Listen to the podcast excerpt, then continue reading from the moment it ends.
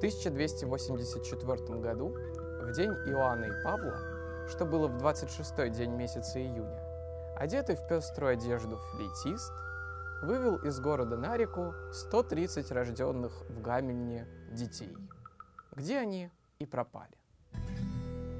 Спасибо за то, что ходячим чудом создал меня, звучащим чудом. На том мы с ней сошлись.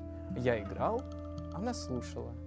Охотник, дьявол, соблазнитель, поэзия — это все я.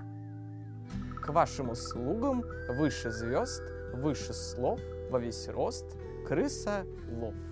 Мы с Мариной Ивановной были хорошие друзья. Порой она подолгу бывала грустна и задумчива. Ей казалось, что на земле никто не способен ее понять и принять.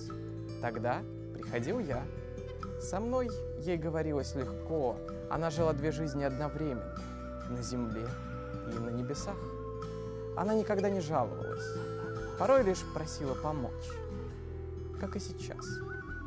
Я от нее с поручением. Ты скоро поймешь, о чем идет речь. Лишь будь внимателен.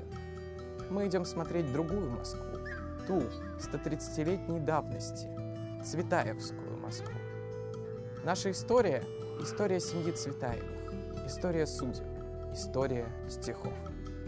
История встреч не всегда для меня приятных, но я терплю.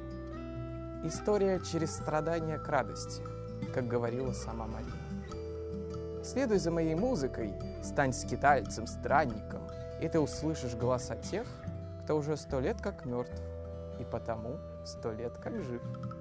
Перед тобой гигантский младший брат Цветаевой, музей изящных искусств.